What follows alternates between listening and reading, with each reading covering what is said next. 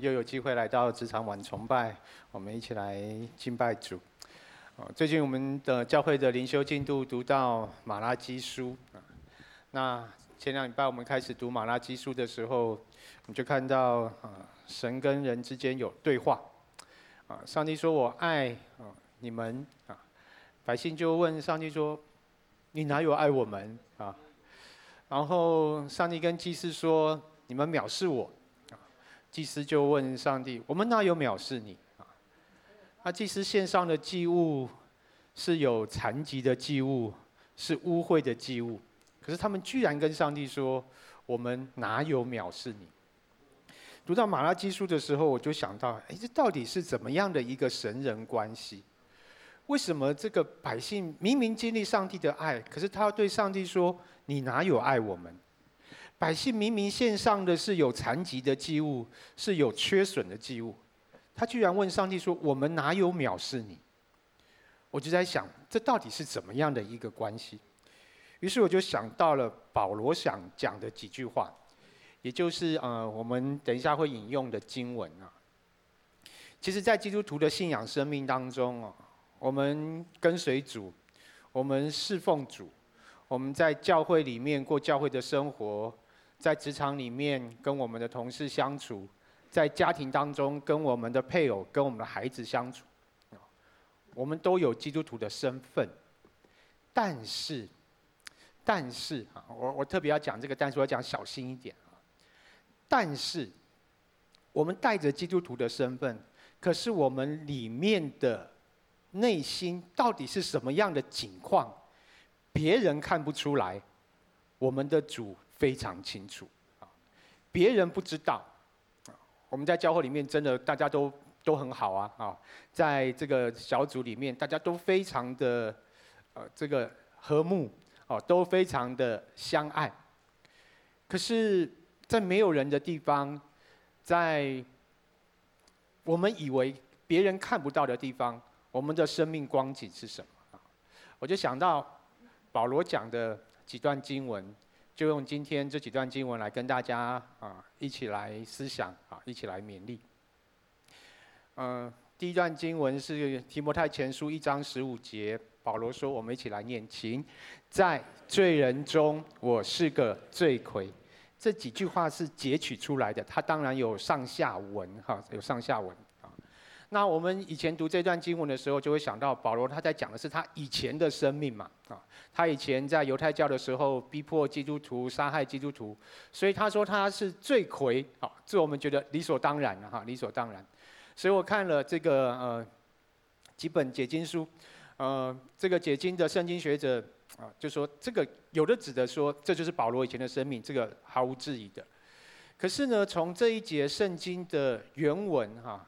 这个我是啊，我是，他讲的是现在式啊，现在式，所以圣经学者就有不同的这个解经的角度。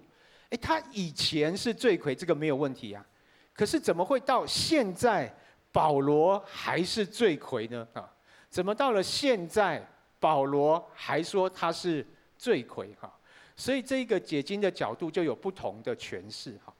当然，我相信保罗在这里不是要定罪自己，他乃是要陈述一个状态。哈，这卷书是提摩太前书，是保罗写给他的真儿子提摩太的。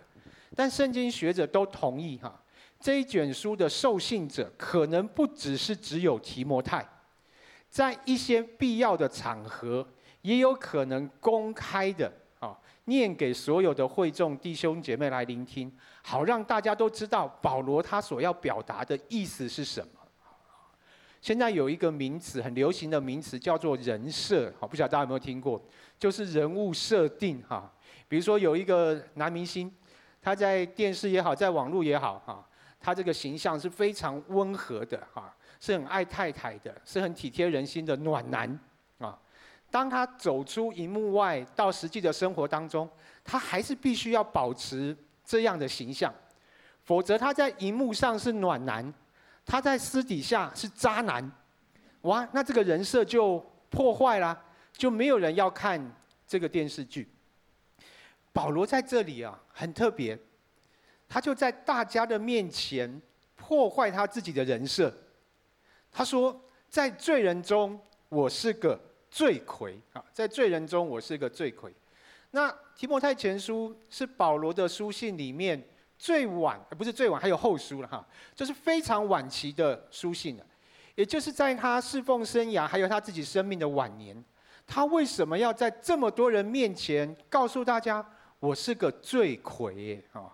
大家可以想象一下。对不起，我拿国良牧师做个比喻，不好意思。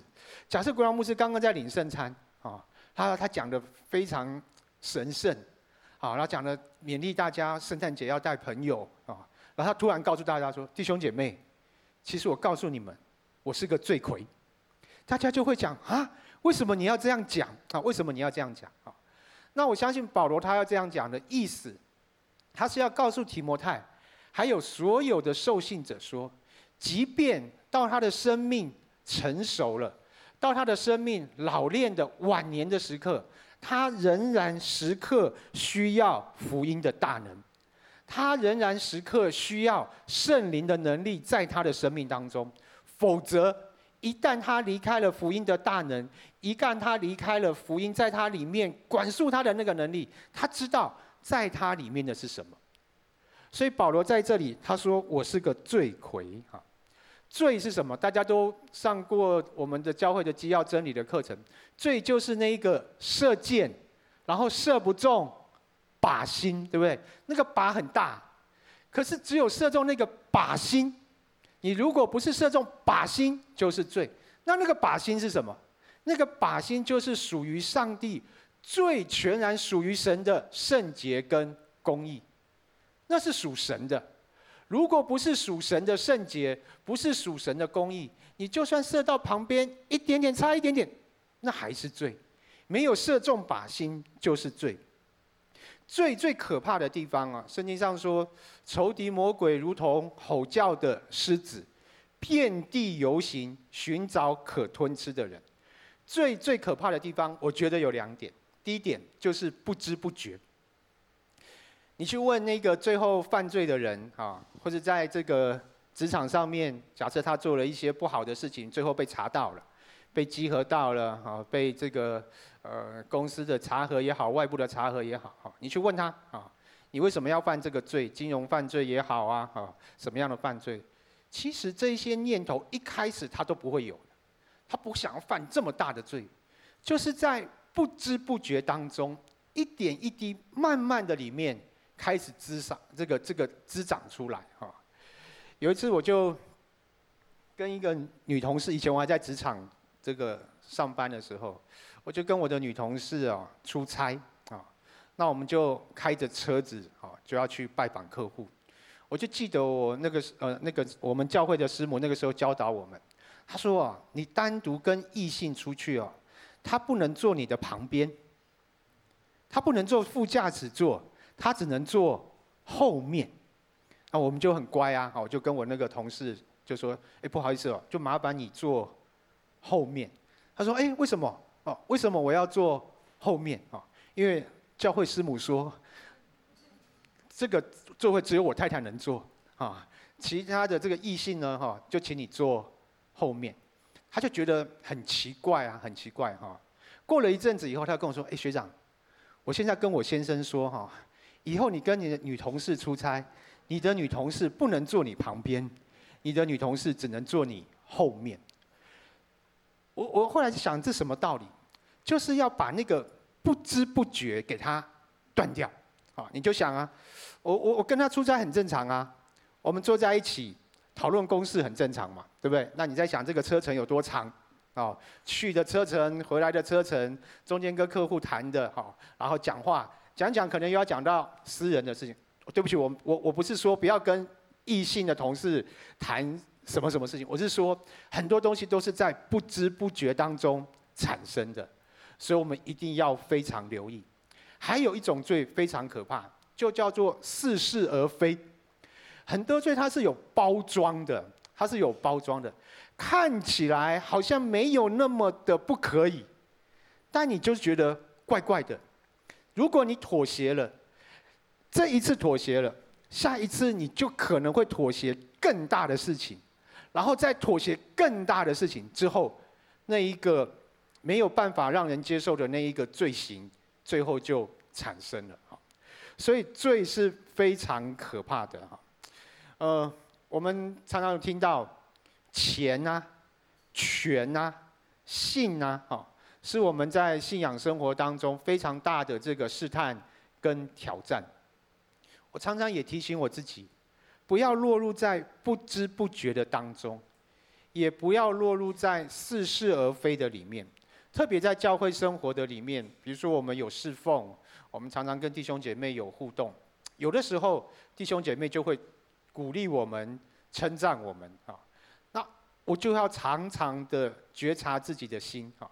有一次我听欧牧师讲到说，我们获得人的鼓励、称赞当然是好事。但是如果过了的话，哈，我们太去期待，其实我们就在窃取神的荣耀了。我们就在窃取神的荣耀。刚刚牧师带我们领圣餐的时候，牧师说，这个引用圣经的经文说，你们应当如此行，为的是纪念主，为的是纪念主。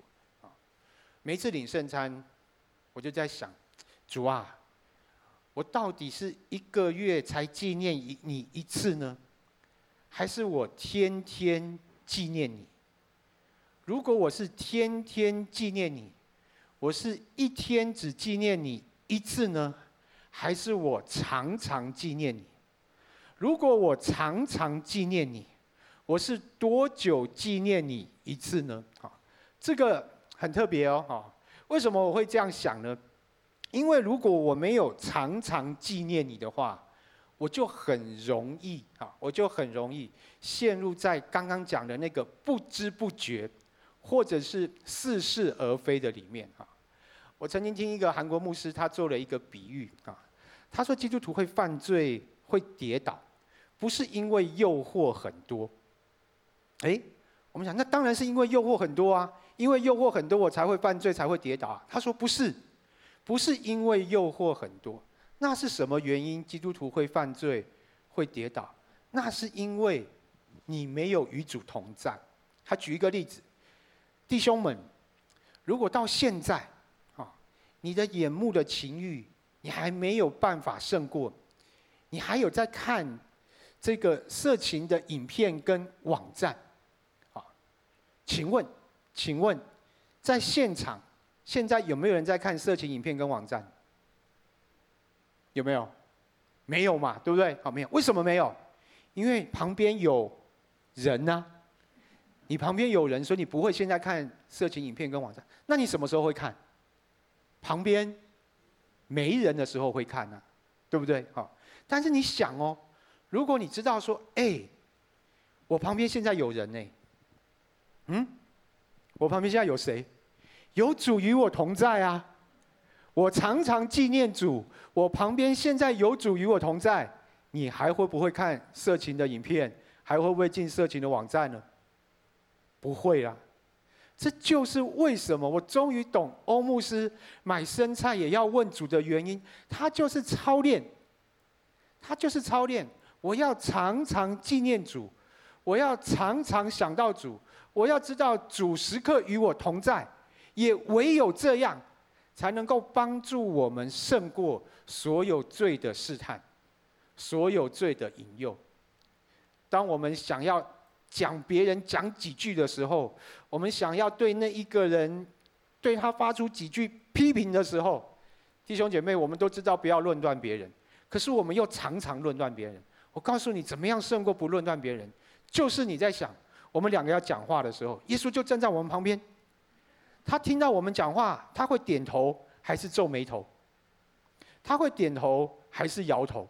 你就想，耶稣现在就在听我们讲话，听听看我们在讲什么。那个论断的话，我们就说不出口了。你就想，耶稣在我们的生命当中，常常对我们是点头，还是常常对我们是摇头？常常看我们的生命是点头还是皱眉头？所以我自己的操练哦，我现在早上起来。第一件事情，一醒来，先跟耶稣说：“主耶稣，早安啊！”早上大家都会发哦，不，不是不是大家，很多弟兄姐妹会发早安图，对不对啊？我也会发几个早安，哈，跟弟兄啊这个问安，我都会写：“主耶稣早安，某某弟兄早安。我要帮助自己，从我醒来的那一刻开始，我就要常常想到主。晚上睡觉之前，一定都跟耶稣报告今天生活当中的大小事情。吃饭的时候，骑摩托车的时候，打电话的时候，开会的时候。我最近还开始操练，讲话很尴尬的时候。这个讲话突然发现有点尴尬，或者是我们的对话的那个氛围已经开始有一点。张力了，这个时候我就跟主说：“主啊，求主你来帮助我，让我的舌头被你来掌管，让我的表情被你来掌管，让我的态度被你来掌管。”所以我讲的话就好像期待，像圣经说的，就像金苹果落在银网子里一样。面对弟兄姐妹的时候，我更是求主说：“主啊。”你让我呈现的是一个真实的我，而不是一个戴着面具的牧师。求主帮助我，让我把我最真实的生命呈现在弟兄姐妹面前，也让我用一个最真实的生命来牧养我的弟兄姐妹。所以，当我们常常纪念主的时候，每一天与主亲密同行的时候，我们就可以真实的经历胜过罪的那一个能力。我想这是保罗要提醒我们的。当我们越觉得我们的生命越成熟，我们越觉得我们生命越老练的时候，我们可以想起保罗说：“到如今，如果没有主的话，我真知道在我里面的是什么。但是，好像刚刚国良牧师也带我们祷告，有主与我们同在，我们就有胜过罪的能力。好，所以我请大家想象一个题目：等一下散会之后。我们就要回家了嘛，对不对？哈，如果你想象，就再等一下，你跟耶稣做一个祷告，主耶稣，我邀请你跟我一起回家。我邀请你等一下就跟我一起回家。你会不会想说，哎，不行呢？那个抽屉里的东西还没还没丢掉哎，哎，不行呢，家里里面那个东西还没丢弃哎，哎，不行呢，我今天早上跟我先生吵架哦，跟我太太吵架。还没有和好哎，等下耶稣来我们家怎么办？啊！但是，如果你每一天都跟耶稣说：“耶稣，我欢迎你，欢迎你跟我一起回家。”在我们家中没有什么秘密，其实你本来就知道。我们家中的大小事，我们的主早就知道。耶稣，我就欢迎你跟我一起回家。我在教会是这个样子，在我家人的面前，我也是这个样子。我在教会活出一个爱神爱人的生命的这样的一个态度。回到家人的面前，我照样是这样的一个态度。我没有什么在主面前可以隐藏的。所以弟兄姐妹，你等下就跟耶稣说：“耶稣，欢迎你跟我一起回家。啊，欢迎你跟我一起回家。我愿意，不论在教会里面，在小组当中，跟我在家里面，在职场，我都是一样的人。我都是一个表里如一，我都是一个真实的把我的生命呈现在你面前的人。”保罗接着也不是接着了哈，我想到另外一段话，就是在哥林多后书的四章七到九节，我们一起来读神的话，请我们有这宝贝放在瓦器里，要写明这莫大的能力是出于神，不是出于我们。我们四面受敌却不被困住，心里作难却不致失望，遭逼迫却不被丢弃，打倒了却不致死亡。保罗说：“我们是瓦器，但是在这个瓦器里面有宝贝啊！这宝贝有多重要呢？这宝贝在我们这个瓦器里面是大有能力的。这个能力有多大？最后这四句：我们受敌，四面受敌，却不被困住；心里作难，却不致失望；遭逼迫，却不被丢弃；打倒了。”却不致死亡，你看这有多大的能力啊？那瓦器是很容易碎的，瓦器是很容易破的，代表我们的生命呢，也常常会遇到四面受敌，会心里作难，会遭逼迫，会被打倒。可是只要我们真知道，在我们的里面有宝贝，那这些环境，这些困难。我们都可以靠这宝贝的大能胜过。但如果我们不知道，或者我们没有办法去体会，原来我这个易碎的瓦器里面有宝贝，就会出现两种极端的状况。第一种极端的状况，一个基督徒如果在他的生命当中软弱、跌倒了，他就觉得我这个人好糟糕，我就好像保罗说的瓦器，是一个易碎的器皿，我这个人不配接受上帝的恩典。所以他就好像来到一个恩典的大门前，可是他就在门口走来走去，走来走去。我能进入这个恩典的门吗？我这么糟糕的人，我的手这么脏，我可以去开这个恩典的门，去领受支取后面的恩典吗？他就会在这个恩典的门前走来走去。耶稣就讲了一个比喻：小儿子就是这样啊，他就是犯了得罪父亲的这个过犯，他就不敢回家了。即便他是他爸爸的儿子，他都不敢回家。大家都熟悉这个故事，他惨到要去吃那个猪的那个豆荚都吃不到。即便他的爸爸这么富有，可是他忘了，他是瓦器，在他里面可以有宝贝的。当他真知道我里面有宝贝的时候，我就可以知道我可以经历主的大能啊！呃，我曾经遇过一个弟兄啊，他的这个呃很年轻的时候就有药瘾的问题啊，所以他就一直常常呃在这个过犯的过程当中啊，有去戒制啊什么，就在去年的母亲节啊。前一天，他的母亲打电话给我说：“我儿子明天要去教会啊。”然后呢，但是牧师，我跟你讲一下哦，他身上可能有东西，就是利器呀，哈。那我就想说，好，明天我就等着他啊来教会。我果然第二天主日，他又看到他来了哈。啊，他来的时候呢，要他穿一个背心，啊，所以他的手上哦都是那个龙跟凤啊，所以教会的弟兄姐妹看到他就都。退的比较旁边一点，然后我就看他，哎，他没有带包包，所以可能他妈妈说他他有带那个利器哈，这件事情就我就不用担心了。然后那一天呢，我们就领圣餐，就跟今天晚上一样，他就问我说：“牧师，我可以领圣餐吗？”哦，我我当时印象非常深刻，我就跟他说：“你当然可以领圣餐，啊，而且我就把他拉到我的座位旁边，我就说你就坐第一排。”你就坐牧师的旁边，我们等一下一起领圣餐啊。当他领完圣餐，隔天礼拜一，他就自己去这个监所报到，啊，已经到了他要服刑的时候。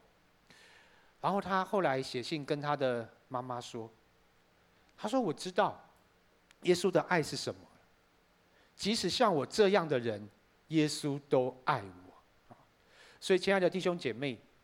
保罗告诉我们，其实我们只是瓦器，可是，在我们的生命里面有宝贝。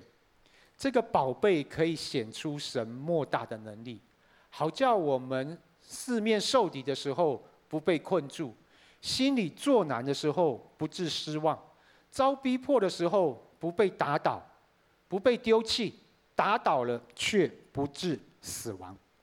所以，我要鼓励啊。在座的弟兄姐妹，如果就在最近的生命的境况当中，你非常的灰心，你非常的沮丧，你非常的难过，你非常的自卑，你觉得自己很不够好，你的表现不如自己或别人对你的期待，请你要记得，请你一定要记得保罗说的这句话：我们是瓦器，可是在我里面有宝贝。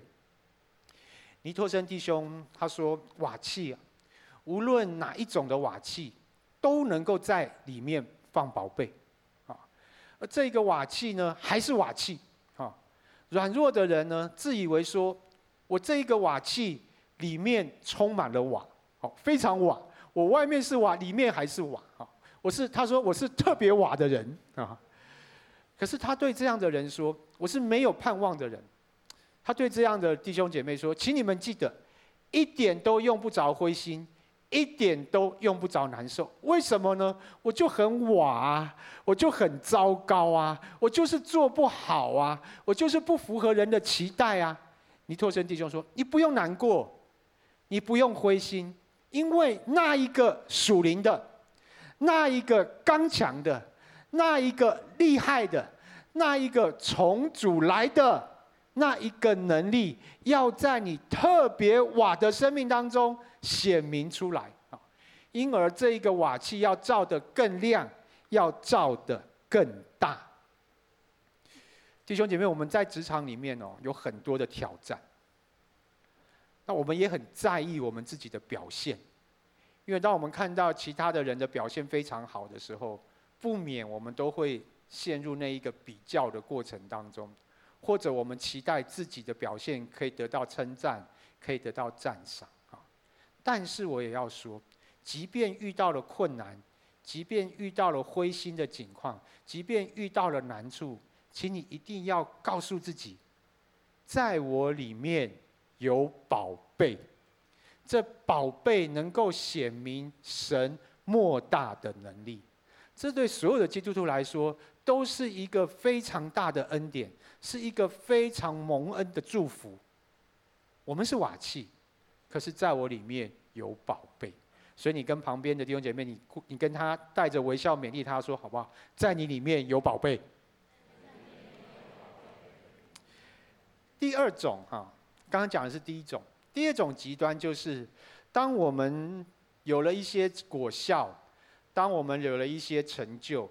当我们获得别人的赞赏的时候，我们忘了，其实是宝贝，不是这一个瓦器所成就的啊。所以保罗说，我们是瓦器的时候，其实要会，这是一个非常让人家觉得说，哇，保罗真的好谦卑哦，哈，他的服事这么有果效，他的生命经历圣灵的大能更新之后，有一个这么荣耀的生命，可是他却说他是瓦器。他四处巡回建立教会，他大可设立一个保罗宗，或保罗派，或属我保罗的啊这一群人。可是他说他是瓦器，因为他知道所有做成的工作都不是他自己做的，是从他里面的宝贝所带给他的能力所成就的。如果不是这样的话，我们就很容易陷入到自以为意。我们就会常常批评论断，我们就会常常看自己比别人强，我们就会忘记了，其实这一切都是恩典。这样的生命还有一种特征，不是不接受别人对他的规劝，因为他觉得所有都是他自己的努力所成就的。这样的生命就不容易受教了啊，很爱说教。可是却不受教，啊，这是一个另外一种极端。所以曾经就呃有一个人小朋友哈，有一个小朋友跟他的同学聊天哈，他就说，我跟我爸爸去旅行啊，哈，在这个旅行的路上啊，哈，遇到了坏人啊，哈，然后呢，我们就把坏人打跑了，就跟其他的小朋友炫耀说，我们就把大坏人打跑了，啊。他说：“我们就打，就把坏人打跑。请问打跑坏人的是谁？是他爸爸吧？对不对？这个小朋友没有办法打跑坏人。他说：我们就把坏人打跑了。好，弟兄姐妹，我们就是这样在占上帝的便宜呀、啊，我们就是在卡上帝的油啊。我们就胜过了这个环境，我们就胜过了这个难处。但其实我们都知道。”带我们胜过这个难处，带我们胜过这个困难，带我们胜过这个试探的，是在我们里面的宝贝，是在我们里面的宝贝。那怎么样让我们的生命当中常常经历这生命里面宝贝的大能呢？哈，今天早上我们在领袖聚会的时候，我们好开心的拿到两本书，啊，一本书是欧牧师写的这个圣灵六讲，啊，一本书是这个好好休一天啊。我下午就开始看啊，因为那欧牧师那本书比较薄一点，我就开始看。欧牧师就在第一次第一第一次呃，我看的那第一讲里面，他就有提到，怎么样让自己常常的保持在圣灵充满啊，被圣灵浇灌的情况当中。欧牧师有提到一个秘诀，就跟我刚刚其讲的非常的类似，就把握时间，常常让自己渴慕主、寻求主，然后经历主，就是我们常常纪念主啊。怎么样常常纪念主呢？在我自己的操练里面，第一个，我们一定要对神的话非常的了解啊，我们一定要渴慕读神的话啊。神的话是我们脚前的灯。是我们路上的光，这弟兄姐妹都会背啦，都会背。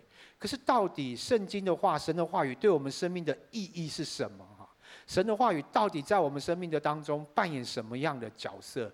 在我们生命当中给予我们什么样的力量？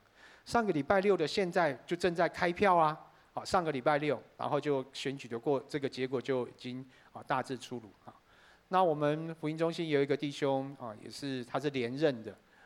然后我们这一段时间就一直为他祷告啊，啊，然后 RPG 也为他祷告，啊，每一天我就都在为他守望祷告。所以呢，在这个选举的过程当中，有几个晚上我也陪他去拜访啊，这个邻舍。然后开票的那一天呢，我服侍完之后呢，我就跟两个弟兄，我们就到开票投那个投票所去看开票啊。哇，一看开票，我们这个弟兄的票数都落后啊，他是现任的，可是他都落后。然后开完票，我们觉得说，哇，这个这个落后的幅度有点大了，我们就先回到家里面啊。在我们确定他没有选上的那一刻，陪伴他的就是我跟另外一位弟兄。我们很希望用神的话来祝福他，好来安慰他，告诉他这是一个新的季节，这是神的心意。讲都很容易啦，哦，他做这个公职的工作已经做了十几年了，讲都很容易，好，但是我们就用神的话来安慰他。回到家之后。我的心就好忧闷，我就觉得我都为他祷告了这么久了啊，然后在主日的时候，我们弟兄姐妹也都一起来为他祷告。虽然我们知道要把结果交托给主啊，可是那天晚上我的心就好忧闷，我就想起在诗篇六十二篇，神的话说：“我的心呐，你当默默无声，专等候神，因为我的盼望是从他而来。”当天晚上，我就反复的用这句话告诉我自己：我的心呐，默默无声，专等候神。我的盼望不是从他有没有当选而来，我的盼望是从我信靠的主而来。我也用这节经文为我的弟兄祝福，盼望他的盼望不是在他有没有连任而来，他的盼望是从主而来。这是神的话，在我们生命当中每一天可以带给我们的力量。第二种是祷告。有人说，祷告就是我们的呼吸，对不对？好，所以弟兄姐妹，你有没有常常祷告？保罗说，常常喜乐，不住的祷告，凡事谢恩。可是你看到不住的祷告的时候，你就会想，怎么可能不住的祷告？祷告是不是一定要这样？祷告是不是一定要双膝跪下？祷告是不是一定都要在教堂里面？那如果是这样，不住的祷告就不会发生。那什么叫不住的祷告？不住的祷告就是刚刚我再一次跟弟兄姐妹一起分享：当我们常常纪念主的时候，我们就在经历不住祷告的过程当中。我最近常常操练三种祷告。第一种祷告就是我心里面所想要的结果跟我预期的不一样。我心里面想要这件事发生的结果，或是这个人给我的回应，或是我对什么事情的期待，跟我心里面不一样的时候，我就会跟主说：“主啊，你是我的满足。”我们不是会唱一首歌吗？“基督是我满足”，对不对？啊，可是我们唱是这样唱，我们心里常常不满足。我就跟。我自己说，我的心要以主为我的满足，因为这件事不如我的预期，这个人的回应不如我我我我当时的设想，但其实主都知道，主也同在，主就在我旁边，他知道这件事的预期跟我的预期不一样，所以我应当要以主为满足，主会帮助我去了解这件事情为什么会这样，也会让我自己知道是不是我的想法。有不足的地方。第二种我在操练的祷告，就是当我遇到困难的时候，我知道主与我同在。当我遇到困难的时候，我知道主与我同在。耶稣曾经做过一个比喻，就是有一个寡妇遇到一个不义的官，啊，这个这个不义的官判决不公义，这个寡妇就一直去烦他，一直去烦他，一直去烦他。所以耶稣就用这个比喻说：如果你们祷告还没有成就，你们要常常祷告，不可灰心。当然，耶稣这个比喻不是说你们按着自己的意思的祷告，是按着天父心意的祷告还没有成就的时候，你们要常常祷告，不可灰心。所以我也告诉我自己，我要常常祷告，即便我遇到困难的事情的时候，我知道主与我同在，我常常祷告，不可灰心。第三种，我操练，我跟主说：“主啊，其实我很有限。”其实很多事情我根本不知道它的来龙去脉，可是很多时候我就要做决定，我就要下判断，我就跟主说：“主啊，你都知道，你是全知的神，你是全能的神，所以我愿意把我的有限带到你的无限的里面，让你的大能成为我的力量，成为我的帮助。”我常常操练这三方面的祷告。当我们常常把神的话，成为我们每一天的力量，常常吃喝神的话，常常纪念主，常常在祷告的里面交托、仰望、等候的时候，就会发生一件事情。什么事？就好像但以理书所里面所记载的，但以理有三个朋友，这三个朋友不去拜这个尼布甲尼撒的这个金像，然后呢，就要丢到火窑里，他们就跟王说：“没关系，我们就丢到火窑里。”哦，神一定会救我们。好，那王就问他说：“谁会救你们？我们的神会救我们呢？”然后呢，这三个朋友就说了四个字，大家都很熟悉，对不对？即或不然，就算我们没有马上得到神的拯救，就算我们在火窑里看不到神拯救的手，我们依旧不拜你的像。当我们看到这个经文的时候，我们就觉得哈，这个信心怎么这么大？这个信心是从哪里来？就是每一天从吃喝神的话语、操练与神同在的祷告里面来的。弟兄姐妹，我们看信这个圣经里面哦，我常常告诉自己，圣经不是让我瞻仰用的，神的话不是让我供在那里瞻仰他的，神是要我们就跟圣经里面的人物一样，就跟他们一样。他们怎么样倚靠神的大能，我们也可以倚靠神的大能。所以我就在想，怎么可能这三个人讲出这一句话？就算我的神不救我，我照样不拜你的像。那一定是他常常思想主，那一定是他常常讲到神的话语，他跟主有非常亲密的关系。所以在我们的生命当中，只要我们知道在我们里面有宝贝。环境不是问题，没有宝贝就出问题了。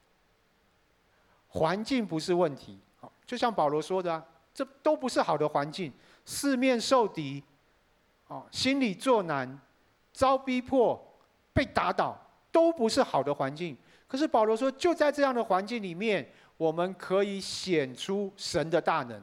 我们不被困住，我们不致失望，我们不被丢弃，我们也不致死亡。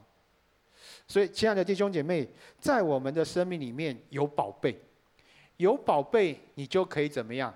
你就可以常常笑口常开。笑口常开很重要哦。有一次我读约瑟啊，约瑟的这个创世纪的约瑟的故事，这个这个记载啊，约瑟不是被他的哥哥出卖了吗？然后后来到了这个波提乏的家里面，圣经上面写说，波提乏看见耶和华与他同在，我就想说，耶和华有与他同在吗？如果是约瑟，我是约瑟，我想说，我真的有够衰的了，哦，我也不过就是穿个彩衣，做两个梦，然后我就被我哥哥卖了，哦，本来我在家里面是得爸爸的恩宠的，然后我就被卖了，成为奴隶了，啊。那如果约瑟一定是这样想的话，他就会愁眉苦脸了，对。然后，如果一个愁眉苦脸的约瑟，你去想，如果你是波提乏，你会从这个愁眉苦脸的人的身上看见耶和华与他同在吗？所以我相信那个时候在约瑟的脸上，他一定有一个很特别的表情，或是在他的生命样式当中，他知道神仍旧与他同在，极致他成为奴隶。如果你不信的话，接下来的故事更惨。他不是又被他的老板娘诬陷吗？他又下到监狱里面去。那个圣经记载，司狱就管监狱的人，就把监狱的事又交给他。如果你是约瑟，你就会想：我真是衰到不行了。以前是被我的兄弟出卖，现在被我的老板娘诬陷，我都已经到监狱里了。神还与我同在吗？如果约瑟一天到晚这个愁眉苦脸。一天到晚唉声叹气，一天到晚说：“我真是有够衰，我真是有够衰，我真是有够衰。”这个私欲会把管理的事交给他吗？诶，我就在想，约瑟的生命一定有一种特质，他一定有一种表情，他一定有一种态度，让人看出来，好像他的环境很艰困，可是他没有告诉别人：“我好衰。”我真是有够衰，神怎么有与我同在？如果有与我同在，我就不会那么倒霉了。其实就是保罗说的，在他的里面，他知道有宝贝。当然，约瑟的是旧约的了，他没有读过保保罗的圣经。可是对照保罗的经文，我相信在约瑟的里面，他的生命是大有盼望的。他知道极致，他被卖作奴仆，极致他到监狱里面。他知道神与他同在，他就可以胜过那一个环境的限制，他就突破了那一个环境，所以波提乏就见到耶和华与他同在。所以弟兄姐妹，我们要提醒自己：当你觉得很倒霉的时候，当你觉得你被误会的时候，当你觉得什么事情都不顺利的时候，你要知道，我们里面。有宝贝，有宝贝到一个程度，旁边人都觉得是不是有神与你同在呀？否则你应该愁眉苦脸的啊，否则你应该哭丧着脸的啊，否则你应该唉声叹气的啊。为什么在你的生命里面还是这么乐观？在你的生命里面还是这么有盼望？在你的生命里面你没有被打倒诶，因为在我们的里面有什么？宝贝，这就是保罗带给我们生命的一个非常重要的提醒。我们里面有宝贝，我们里面有宝贝，所以我们是瓦器。可是，在我们的生命当中有宝贝啊。最后一点呢，哦，我觉得这一个也是非常挑战的哈。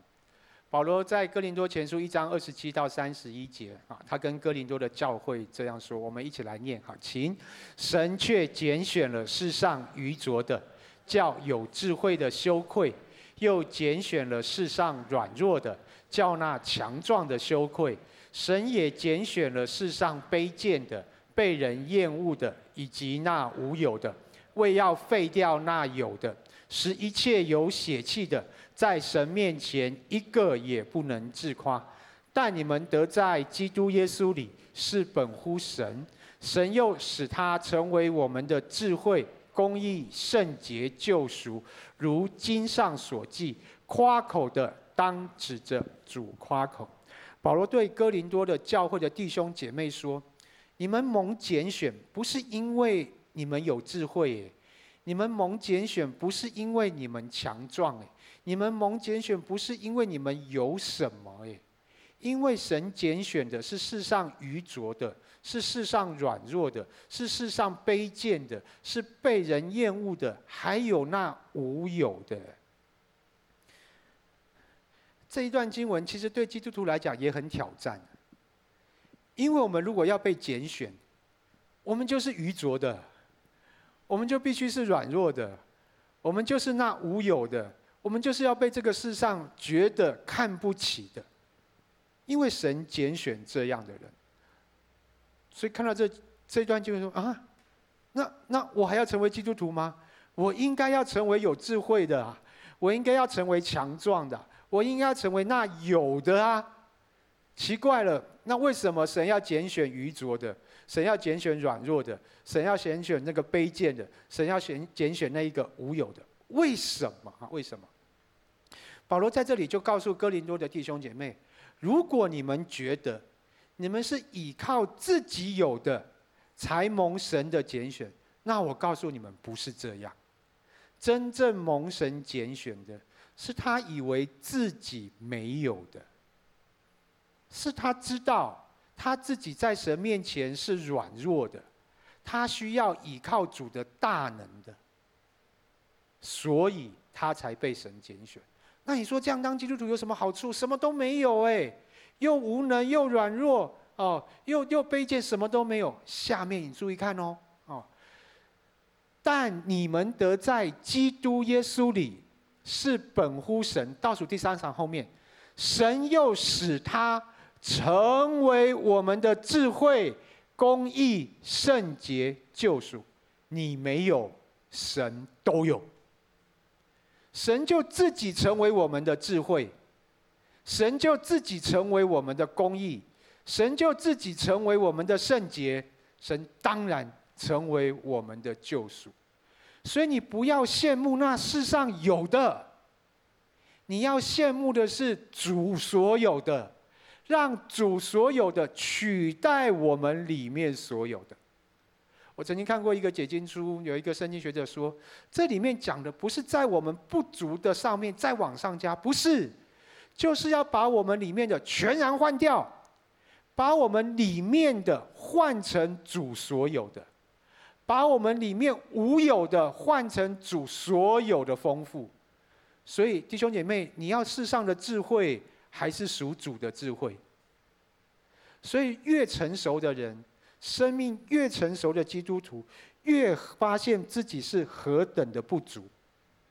这个世界的体系就告诉我们，要靠自己，要靠自己的努力，要靠自己的智慧，要靠自己的成就，要靠自己累积很多的财富，我们才是那有的。可是保罗就说，神就要废掉那有的，使一切有血气的。在神面前，一个也不能自夸。如果要夸的话，就是最后一句，就夸我们的主吧。如果要夸的话，就夸我们的主，把他所有的成为我们里面的，让神的智慧成为我们的公义。成为我们的智慧，让神的公义成为我们的公义，让神的圣洁成为我们的圣洁，让神亲自救赎我们。这个才是保罗说我们是愚拙人。所以弟兄姐妹，我们不要随从今世的风俗，我们不要随从这个时代非常多错谬的价值观，让我们好好的来跟随主，极致。我们在世人的眼前看起来是愚拙的，看起来是无有的啊。最后我举一个，嗯，两个月前宣教月的时候，我自己的一个领受，我们训政牧师邀请了这个陈维恩牧师啊来我们当中分享。那那个礼拜啊，礼拜五他就先在我们同工陈导当中分享啊，他就讲，他其实可以有非常好的。环境跟条件啊，那人家就问他说：“哎，你有孩子，有妻子，有孩子，有一个美满的家庭，你为什么要为了这岛上的几千人牺牲你自己呢？”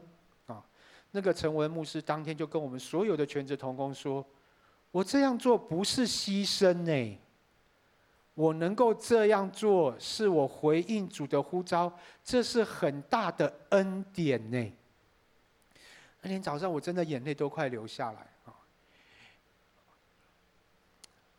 对不起，我这样讲啊，很多以前在职场服侍的弟兄姐妹来到教会工作的时候，啊，如果你去对照薪水，我不是说很多，就是我了啊，你就会觉得好像是一个牺牲呢。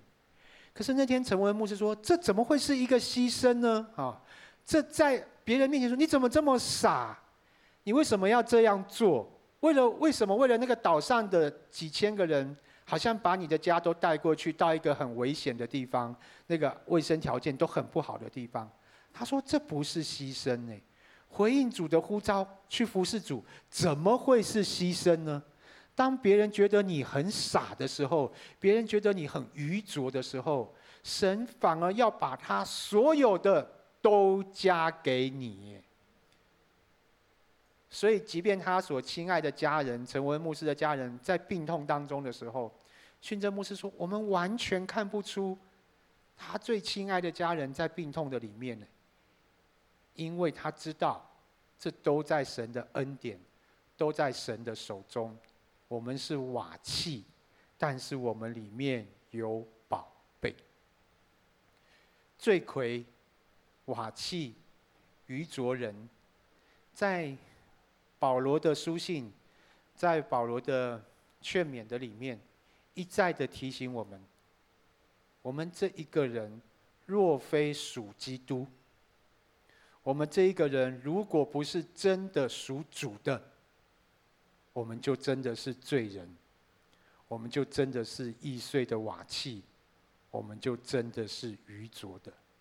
但如果我们是属主的，即便罪的环境在我们的四周，仇敌魔鬼四处想要吞吃我们，但是我们可以胜过罪。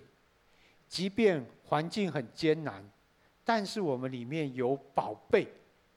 即便世人看我们是愚拙的，但是可以在我们的生命当中支取、领受神所有的丰富。最有钱的君王。最有权势的君王，在传道书的结论，他说他活了这一辈子，总意就是敬畏神。最后，我就用箴言九章十节的经文跟大家一起来勉励。好，我们也请敬拜团的同工来协助，我们一起来念这节经文，请敬畏耶和华是智慧的开端，认识至圣者。便是聪明，所以亲爱的弟兄姐妹，当我们真实的敬畏我们的主，真实的认识我们主的时候，神就把他的智慧给我们，神就把属天的聪明赏赐给我们，在我们职场，在我们的家庭，在我们人生当中各样的挑战，我们都可以经历他赐给我们大能的恩典。所以我最后再说，环境不是问题。因为我们里面有宝贝，我邀请大家，我们就一起站立起来，我们用这首诗歌来回应。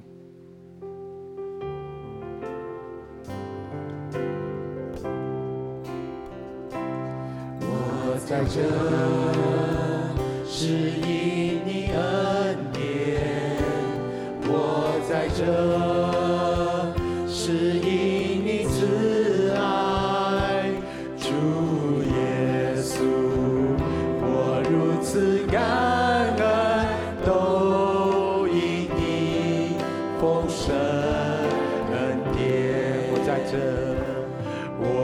在这，